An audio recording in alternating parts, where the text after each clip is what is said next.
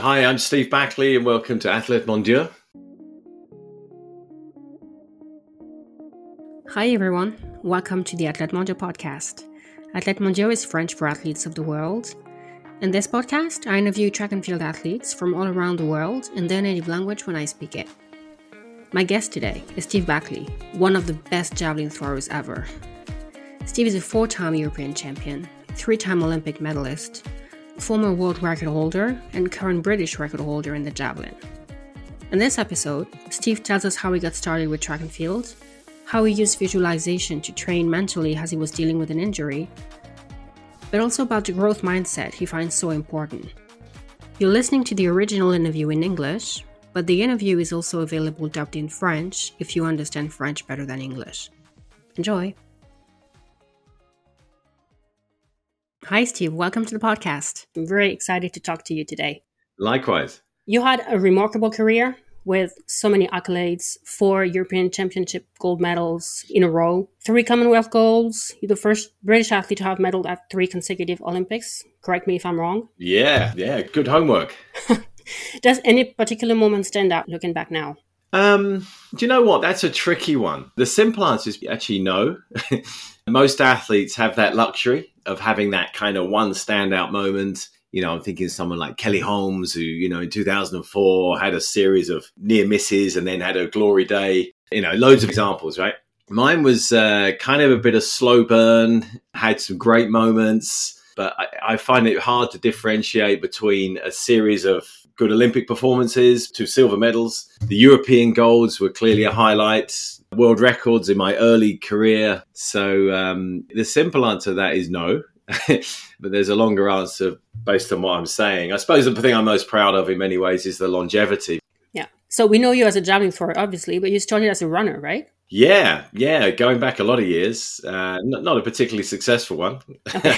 but it, it introduced me to the sport in every event. So I, you know, I was that club guy who jumped around from a bit of sprinting, 400 meters it was my main running event at county level.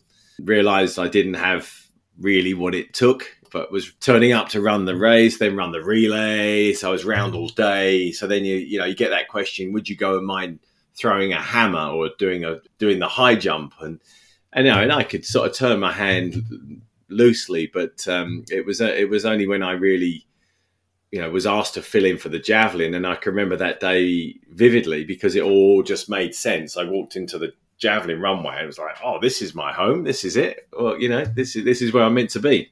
So love at first sight. Love at first sight. From my perspective, the event okay. not so much. You know, I had to work on that. I had to, you know, charm it a little and do some work. I wasn't a natural. It didn't fly out the stadium first time. I was average, not not even. I was quite poor to begin with, but I it did make sense and I could see a pathway to improve.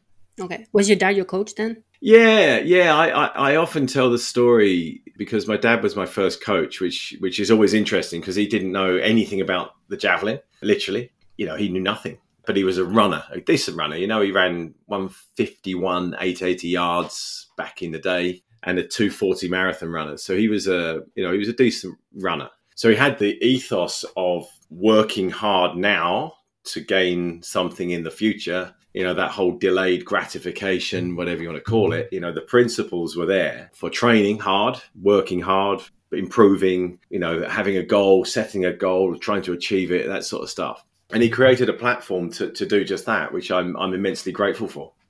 And when did you start working with training with your next coach? John trower? Yeah john trower was then the coach that um, kind of really you know helped me on that on that world stage. Once i was i think i was about 18 i was already a sort of 70 meter thrower you know in my 17 year old 18 i threw 78 meters. I think it was a world age best at the time. Uh, that was around the time that john was starting help started helping me. But he he he also came from that principle of keeping it simple. We weren't overly analytical around technique I had a reasonable eye for watching people and I suppose modeling some nuances of how they made the javelin fly. And I kind of translated them and we talk and he had some basic principles that really fitted my physiology. He was a very I suppose a modern coach in many ways. You know, he was he would create a, an open platform for an athlete to explore their potential. You hear javelin coaches and they'll talk endlessly about you know the position of the angle of the right foot and where it should land in relation to the you know the center of gravity. We didn't go down that route. Never? no no. You know we had some basic principles. You know we wanted to have a high hand we wanted to get the right foot forward create lots of width. So i would pull the javelin not hit the javelin. It was quite broad brush you know. We didn't really zoom in and have these particular ways. Very important to learn you know how to compete I think what was particularly helpful was very regularly we would have like a moment in the training. Was like, come on then, let's test this. Find two meters. Go and find two meters. Work it out. You work it out. Go on. And I think that puts you in really good stead as a performer when you put it on that into a major champ, certainly with any competition context, having practiced the ability to just go, okay, now, whatever that is, trust myself and make it happen, you know, which mm. doesn't come from an analytical side of your brain. It's much more, you know, big picture. Right. And did you have other people in, in the group training with you, or was it just you? I suppose the other thing that coincided with a big breakthrough that I had around that 19 years of age, turning 20, around that time, as I moved to, to train at Loughborough University in the Midlands in England. Great facilities, great people, you know, lots of expert knowledge, certainly better than my understanding of training and again on a wider level as well. So, you know, I remember going to join the the jumpers on a Monday night for the circuit training. I joined the uh, the climbers on a Tuesday night for upper body. We go up and down the ropes and, and all the physical, the, the upper body strength stuff. So it wasn't too specific, but just good athleticism. And I think that was that was a great environment to create a, a broad base to the pyramid physically and just become skillful across different movement patterns. But then have that specific knowledge because I'd meet John there once a week and then have a training group that would learn how to Olympic weightlift with Olympic bars that I hadn't had previously. But yeah, Loughborough was a great base around sort of 19, 20, 21, which are probably my best years in, you know, in, in some ways looking back. Is it true your coach once told you you've got the top part of a 100 meter thrower and the bottom part of an 80 meter thrower, so you're 90 meter thrower?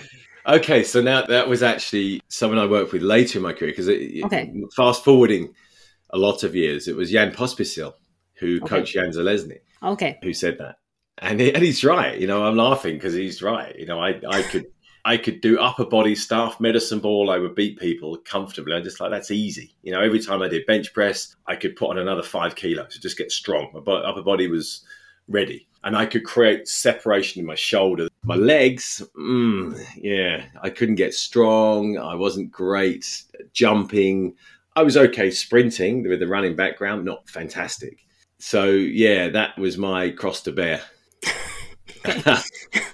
So, as you said earlier, you were really good, really young. Are there things you know now you wish you'd known then? I suppose yes, because that's the nature of life, isn't it? You know, you continue to grow, and you you must retain that growth mindset to adapt and understand and evolve. I don't think I did anything wrong, but I think injury plays a, a major part in every athlete's life. You know, if you're going to stick around for 15 years as an athlete, you better work out how to avoid injury Right. to optimize those 15 year window. Okay, that's a long window. If you're lucky enough to have that larger window to express your, your physicality, if you can stay healthy that 15 years, that's the, the meaning of life for an athlete. So, to answer your question, I suppose I would have probably paid more attention to avoidance of injury. I remember at sort of 18, 19, I remember I threw a world junior record when I was 19, 79 meters 50. The following year, I threw 85 meters 90 for a British record. And I remember thinking, what's this thing of injury? I hear athletes talking about injury. What? It doesn't hurt. It's it's a wonderful feeling. You know, you just you run in. Every time I picked the thing up, it would land another meter further. Mm-hmm. Broke the world record the following. year. I'm like injury. What? It's like that's that's not for me. then you learn. Yeah. because that you get that one first injury, whatever it is, and you realize that you're much more vulnerable than you perceived. Our business partners are with Roger Black, and we, we design and deliver performance days. And we talk a lot about that in terms of resilience and tenacity and that just ability to, to bounce back. You almost have to go through that. But um, I suppose in a perfect world, you learn from other people's mistakes, not your own, right?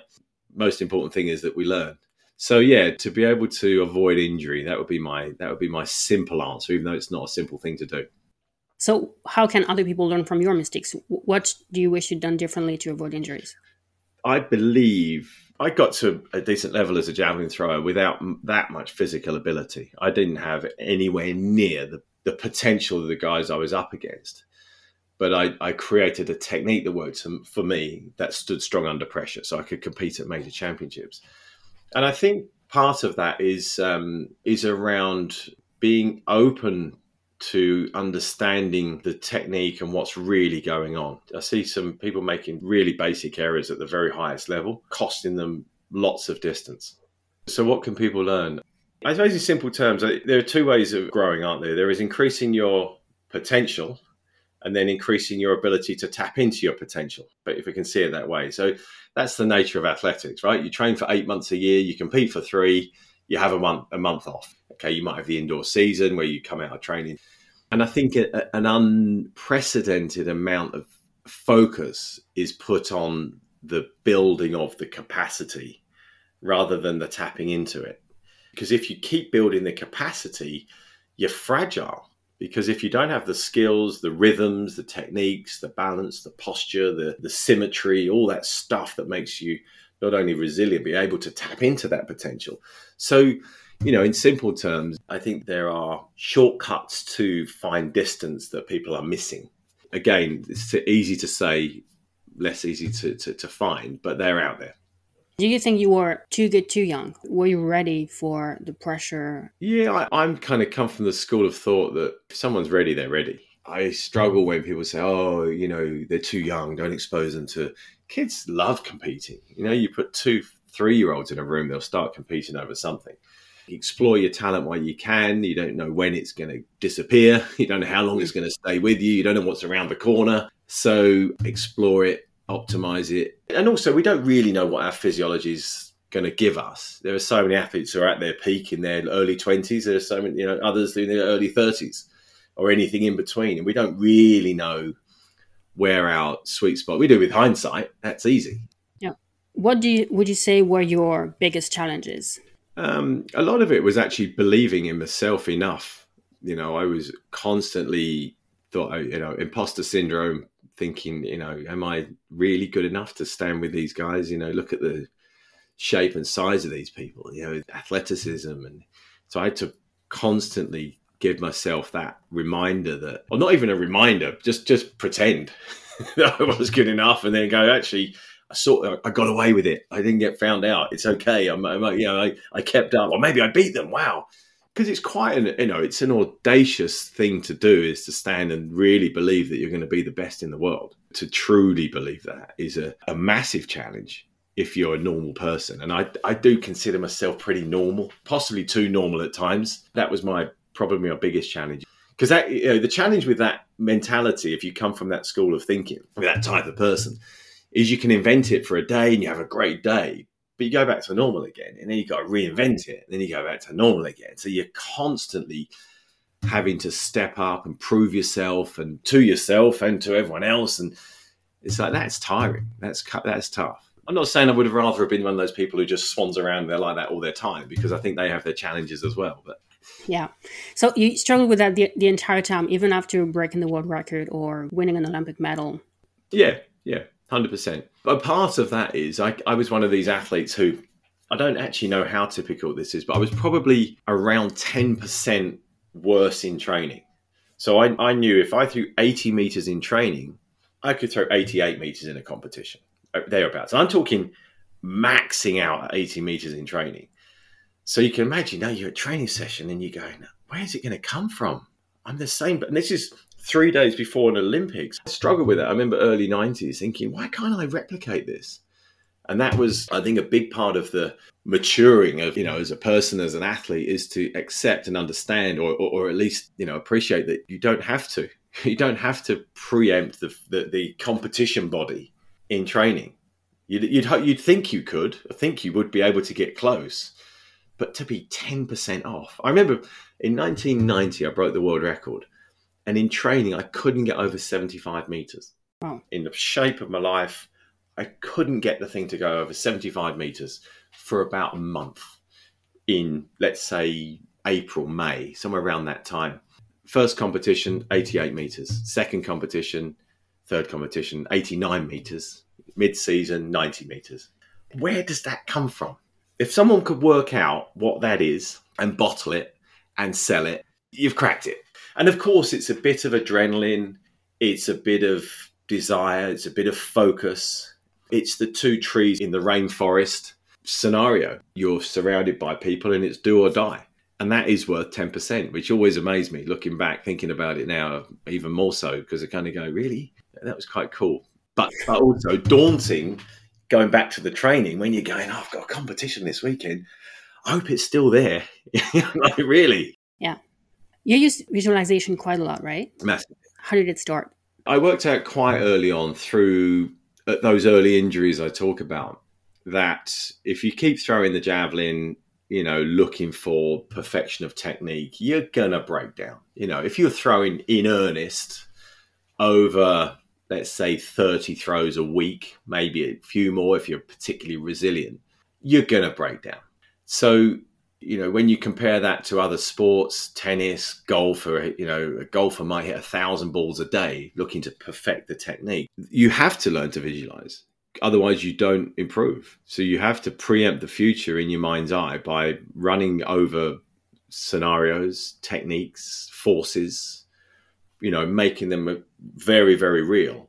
So I, I bought into the principle very early on and then had an opportunity to really understand that at a much deeper level working with a guy called Paul McKenna when I, I was injured in the run up to the 96 Olympics, you know, my Achilles tendon, I had surgery and kind of was out. I nearly gave up, but using visualization came away with a medal. It's here somewhere. I should have had it ready. I, don't wear it every day. Um, that Olympic silver is, that would have been so easy to walk away thinking 14 weeks prior, I was lying on the operating table to go to an Olympic rostrum was yeah because of other people's help and the understanding that visualization, the ability to see in your mind's eye exactly what it is that you're looking to achieve in immense detail to the point where you can not only see it but you can feel it. And then of course trust of course trust it under pressure is a skill that is available to all of us. And the best thing is it's free that's mm-hmm. what I love about it. It's a free skill. So I do bang on about the technique because I think it has to be the number one tool in any athlete's kit bag. So you did it alone or did you need guidance?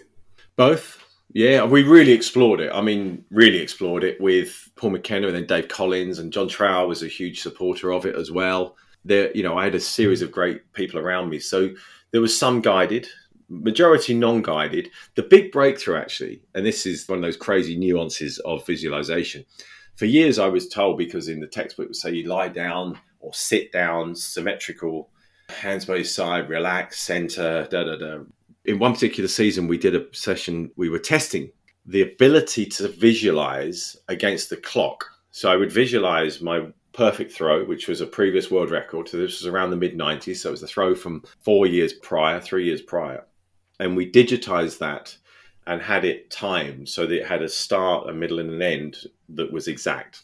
And I want to say it was something like 5.63 seconds, very precise. Each contact was digitized. We gave it a sound, and I would visualize and, and hear the sound whilst I did the visualization, etc. So we went in, you know, we were in detail.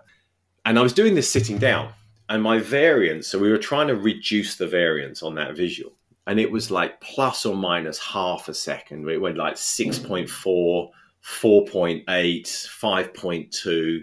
So it's like, oh, yeah, this isn't, it doesn't seem great. You know, we were, didn't know, but we didn't seem great. I then, for some reason, I think it was working with Dave Collins. We did a session and I stood up and just put my hand up again, closed eyes, did ran the visual, and it was like 5.62, 5.61, 5.63, 5.62. And we went, wow, wow, really? That simple change just blew our minds. And, and I'm not suggesting that applies to everyone. And, and, and I suppose the encouragement is find your way. And there are ways out there. It's just having that growth mindset to appreciate that there are different ways. And these subtle nuances within techniques make a massive difference. And that applies to everything, by the way, not just visualization. Yeah. You talk a lot about the growth mindset. Yeah, I mean, it's not language I would have used as an athlete, but I, I do believe that that is fundamental. It's part of what we, we help people with now, uh, you know, because everyone wants to think they have a growth mindset, of course, but the reality is we don't. But it's, I think, one of the most important aspects of long term growth. And, and also hold my hands up as well. Early career, I didn't have that. I remember breaking the world record and going, let's not go crazy. If we just do what we did last year, stay the same, there's no point taking any risk. That was the biggest error with hindsight. So continuing to grow. I mean, only talking, you know, tiny margins, small steps are fine, but the ability to stay hungry for growth is. It, it always makes me laugh. You know, I'm a big golf fan. Golfers get criticised. You know, they win a tournament and then change their technique. People go, "That's crazy! What are they doing?" But they have to. You have to change. You have to change to grow. Staying doing what you've always done, you don't stand still. You go backwards. Right. So um, yeah, that's why I'm, I'm I'm a big fan of it. You threw over 90 meters four times. Am I am I correct? Oh, now you've got me. Um, yeah, one, two, three, four, five. Oh, okay. um, six. Okay, well, I'm sorry then. I got it wrong. No, no, no, no. I mean, depends if you count per competition because I did two over ninety in Sheffield once okay. in in uh, ninety one. Yeah, maybe five competitions. I think a few late eighty nines as well. Okay, they don't count though, right? I hear you. so, what was different in these throws?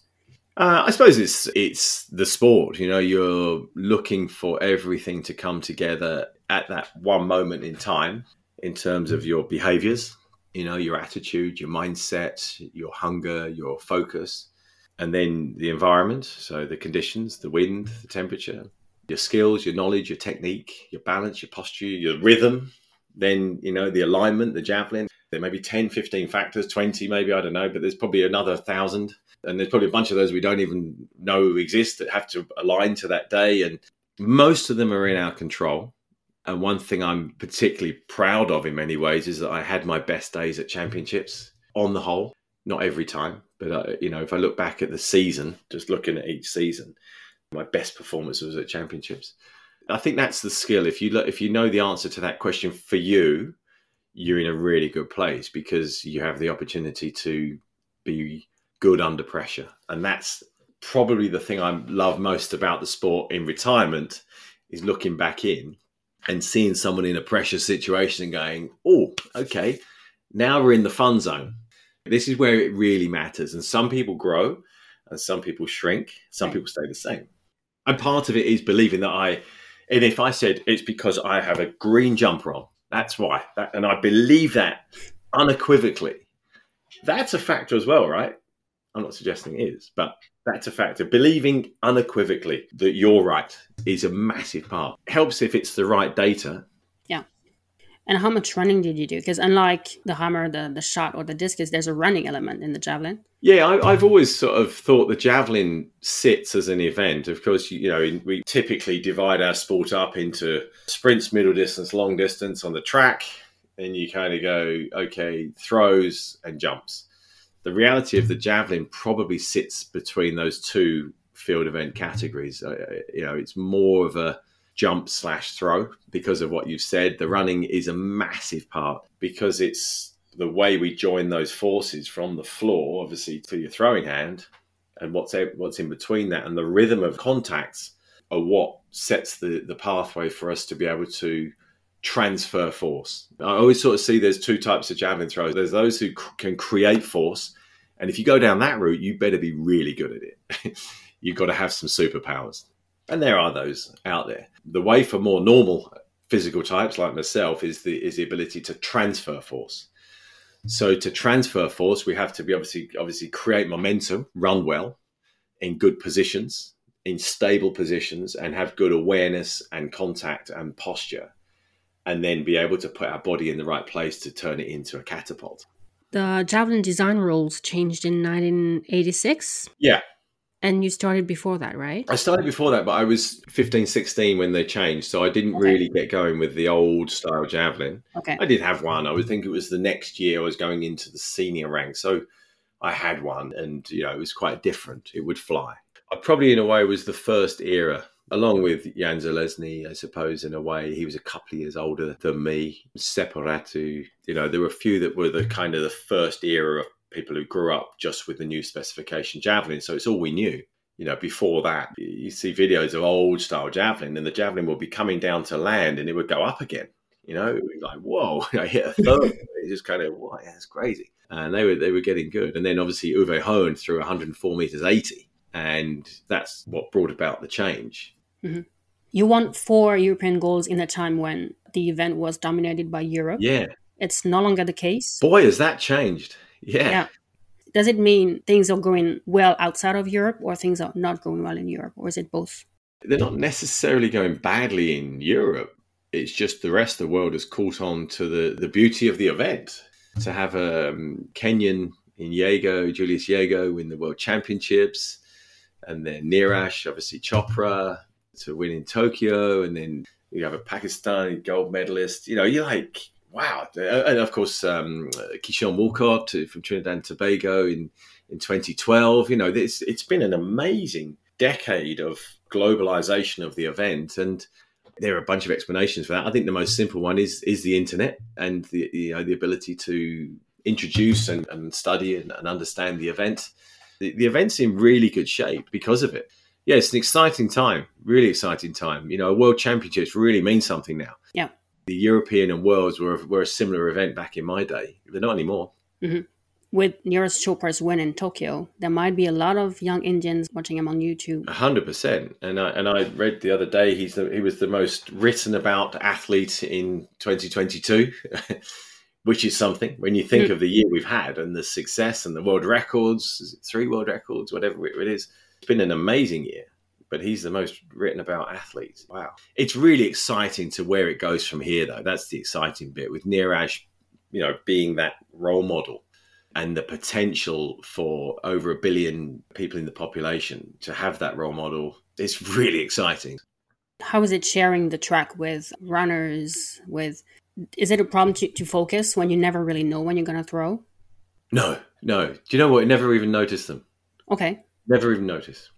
I remember there was one time I got a bit thrown. It was actually an Olympic Games, the last time in, in Athens, 2004. I think the fifth round, and they brought out the, the starting blocks for the relay. I can't remember who it was, but an athlete just plonked their blocks right in the middle of the javelin. I was like, you know, this is my space. This is I visualize this. You know, I, that's a new thing. That was yeah, I wasted some energy on that one, but um, yeah, look, I think if you're if you're distracted by that sort of stuff, you're probably not as focused as you should be.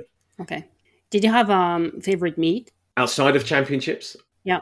Let's be honest. I love the championships. I mean, it was all about the major. And I love competing on home soil because athletic was pretty big back then. We had some great crowds. But to answer your question, I suppose Finland. I just loved competing in Finland. I remember the first competition in 1989 going into the Olympic Stadium in Helsinki, and Seppo Räty was world champion at the time, 87 world champion, right? He was the big man, and uh, 60,000 people were in the Helsinki Olympic Stadium chanting his name, Seppo, Seppo, like this. I'm like, I'm like, wow. Like, and I just remember thinking, he's got no chance. I love that situation of just not wanting to spoil the party, but just going, this is this is it. I love that, and I, and I won that day surprisingly, and then I loved it even more. um, were you friends with your opponents, or was it impossible to be friends with them? I was friends, yeah, always. It's quite a lonely sport, a lonely event if you stay inside your bubble. You have to you know, you're 15 years traveling, competing, you know. So I, I mean, I joined Jan Zelezny. I was, I trained Jan. He was my main nemesis in a way. So I joined him in the last five or six years of, of training.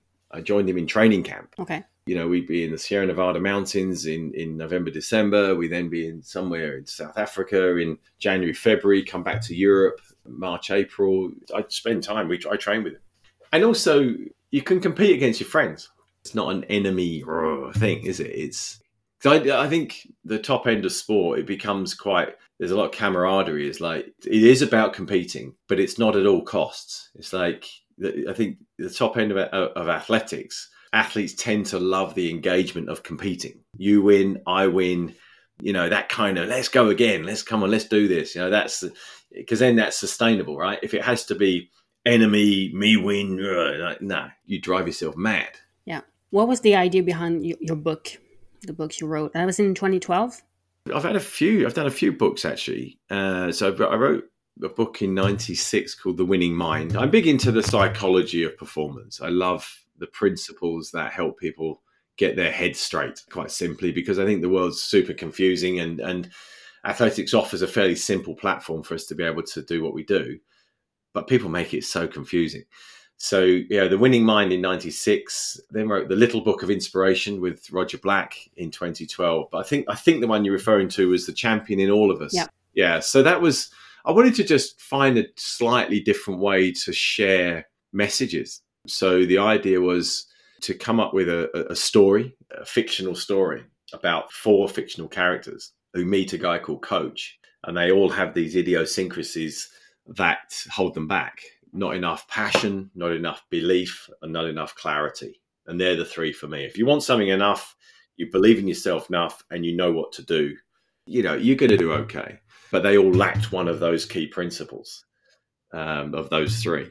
And so it's a story of them getting together and then coach giving them some experiences because to learn something, we have to have an experience to change our belief. And then when our beliefs change, we can change our behaviors our behaviors don't just change because we want them to. We have to go through some sort of an experience, or we don't have to, but that's the most powerful way of, of, of, creating change.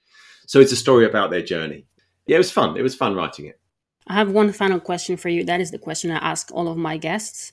The podcast is called Athlètes Mondiaux, which means athletes of the world, because what I love the most about track and field is that it is a universal sport. Right. So my question to you is what do you love the most about track and field? What do I love the most about track and field is the purity of it. I watch other sports and I just think it lacks what athletics has, which is pure. It's objective, right? You have a, a winner, you have silver medals, bronze medals, you know, there's a cup. It's just, it's pure from that point of view. And very few sports are. And the other thing is that you stand alone, and pretty much everyone in the world does it. 205 countries at the World Championships, I, I think to go up against the whole world on your own in a pure sport where nobody can have an opinion. Well, they can, but it doesn't matter. Yeah.